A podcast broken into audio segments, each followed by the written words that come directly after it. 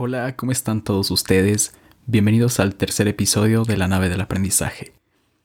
En este episodio, llamado La capa de la productividad, aprenderemos y repasaremos para cómo ser un superhéroe de la productividad y que esto nos ayude en nuestro día a día. Bienvenidos a la nave del aprendizaje. Mi nombre es Sebastián Orozco. Estoy aquí para hablar de temas diversos y siempre encontrar una enseñanza significativa. Antes de iniciar al 100% con el tema de este episodio que es la productividad, me gustaría remarcar una frase de Aristóteles, que dice así, somos lo que hacemos día a día, de modo que la excelencia no es un acto, sino un hábito. Wow con esta frase.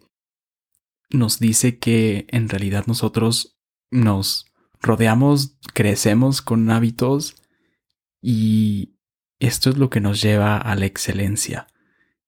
Nuestros hábitos que hacemos día a día, puede ser muy poco lo que hagamos, son los que nos van a llevar a nuestro propósito. Lo que hagamos día a día nos va a definir. Por ejemplo, el Taj Mahal, una de las siete maravillas del mundo moderno, tardó en construirse 22 años y necesitó más de 20.000 trabajadores. Pero imagínense, 22 años es un largo tiempo para construir, pero eso tardó construir una de las maravillas del mundo. Entonces lo que nos va a definir va a ser esas pequeñas acciones que día a día vayamos realizando, que nos van a llevar a nuestra meta. Pero ok, después de esa reflexión, ya vamos a iniciar para ser unos superhéroes de la productividad. Claves con la productividad. Gestionar nuestra atención, no nada más nuestro tiempo. ¿De qué nos sirve estar cuatro horas haciendo tareas si nada más vamos a poder cumplir dos? Mejor estar una hora y poder hacer cinco tareas. Es a gestionar nuestra atención, en qué es en lo que nos estamos enfocando.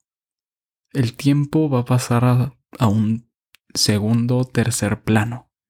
Pero cómo enfocamos nuestra atención. Vivimos en una época con exceso de información. Ahorita, mientras están escuchando este episodio, aproximadamente más de 10 millones de gigabytes de información se están produciendo por toda la web. Es demasiada información. Te metes a redes sociales, ves información, te metes a internet, ves más información estamos completamente saturados. Pero esto no es un obstáculo tan fuerte. Yo creo que una de las partes más difíciles será definir bien nuestros objetivos. Si nosotros tenemos claro qué es lo que queremos lograr en un periodo de tiempo corto, por ejemplo, tengo una hora extra, bueno, una hora libre más bien, ¿qué voy a hacer en ese tiempo? Ah, ok, voy a escombrar mi cuarto, voy a hacer una tarea y voy a leer. Entonces, anotarlos, yo es lo que hago, anotar qué tengo que hacer y conforme a eso lo armas como una lista y le vas poniendo palomitas. Sí, ya lo hice. Para tener bien en claro por escrito qué vamos a hacer en ese tiempo. Porque si lo dejamos en la mente, pues se te puede olvidar o le puedes agregar una cosa extra y ya perdiste más tiempo. Y nuestro cerebro va a buscar ese sentido de mejor distraer la atención en el celular o en otra cosa, por ejemplo, ver la televisión y así. Y si dejamos esos objetivos en nuestra cabeza y no nos los planteamos en serio, puede que entremos a la fase del multitasking. ¿Qué es el multitasking? Es una aparente capacidad humana para realizar más de una tarea o actividad al mismo tiempo. Puede sonar esto... No, pues es más productivo hacer varias cosas a la vez. Pero se ha comprobado que esto nos hace menos productivos porque no nos estamos enfocando al 100% a lo que debemos de hacer. Entonces, recuerden, un paso a la vez para lograr nuestras metas. Y yo creo que uno de los mejores consejos que yo les puedo dar será eliminar las interrupciones. Si no necesitamos tener el celular para realizar esa tarea, pues mejor dejarlo lejos o quitarle las notificaciones y estar enfocados en ese periodo de tiempo a lo que debemos de hacer. O si estamos en la computadora, cerrar las pestañas que no necesitemos para esa tarea. No necesitamos a veces de redes sociales para alguna tarea que tengamos. Y navegando por el Internet, encontré unas técnicas de concentración por Robert Posen, un ejecutivo financiero estadounidense que en la actualidad enseña a los ejecutivos cómo ser más productivos y se desempeña como asesor ejecutivo y mentor. Son siete técnicas. La primera, elabora un ranking de objetivos y prioriza tu tiempo.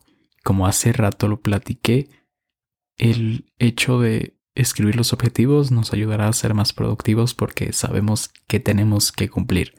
Número 2. Mide los resultados, no las horas. También, que el tiempo pasa a un segundo plano no es lo más importante porque de qué nos sirve estar haciendo una tarea durante 5 horas si podemos hacer esa misma tarea en 30 minutos. La número 3. No le prestes atención a las cosas pequeñas.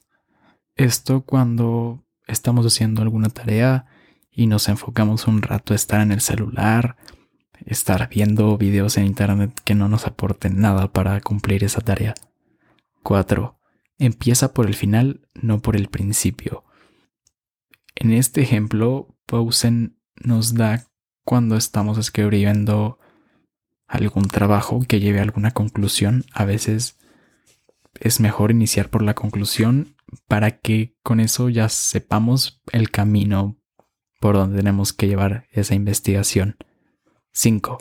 Deja tiempo para pensar. A veces tomarnos un momento para reflexionar qué estamos haciendo y cómo lo podemos hacer mejor es muy importante y nos ayuda a despejarnos. Número 6. No temas ser aburrido.